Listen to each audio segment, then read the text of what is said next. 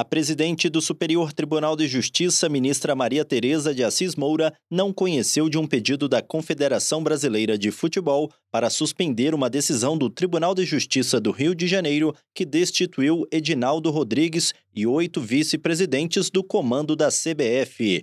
O caso analisado teve origem em 2017, quando o Ministério Público do Rio de Janeiro pleiteou a destituição dos diretores da CBF à época, além da convocação para novas eleições. O pedido foi deferido em parte pelo juízo da Segunda Vara Civil da Barra da Tijuca, anulando as mudanças de regras eleitorais feitas em 2017, destituindo a diretoria e determinando a realização de novas eleições. Após sucessivos embates e decisões, o Tribunal de Justiça do Rio de Janeiro reconheceu a ilegitimidade do Ministério Público do Estado para propor a ação, restaurando o status quo da entidade e removendo os dirigentes provisórios, considerando nula as eleições de 2022, que tiveram a vitória da chapa de Edinaldo Rodrigues.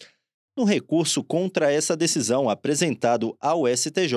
a CBF defende o cabimento do pedido de suspensão em razão da defesa do interesse público relativo à exploração econômica e à gestão do futebol. Citou ainda a possibilidade de o Brasil ser punido pela FIFA ou pela Comembol e ser proibido de participar de competições internacionais, pois as entidades sancionam países nos quais o judiciário interfere na organização desportiva. Segundo a ministra, a admissibilidade de um pedido de suspensão feito ao STJ está exatamente no exercício direto de poder público ou excepcionalmente na outorga de parcela do poder estatal para entidades privadas que passam a exercê-lo de forma direta, mas em nome do Estado, em atividade inata da administração pública. A ministra explicou que a CBF não se enquadra em nenhuma das hipóteses prevista na Lei 8.437 de 1992 e nem nos casos em que a jurisprudência admite certa flexibilização da legitimidade ativa,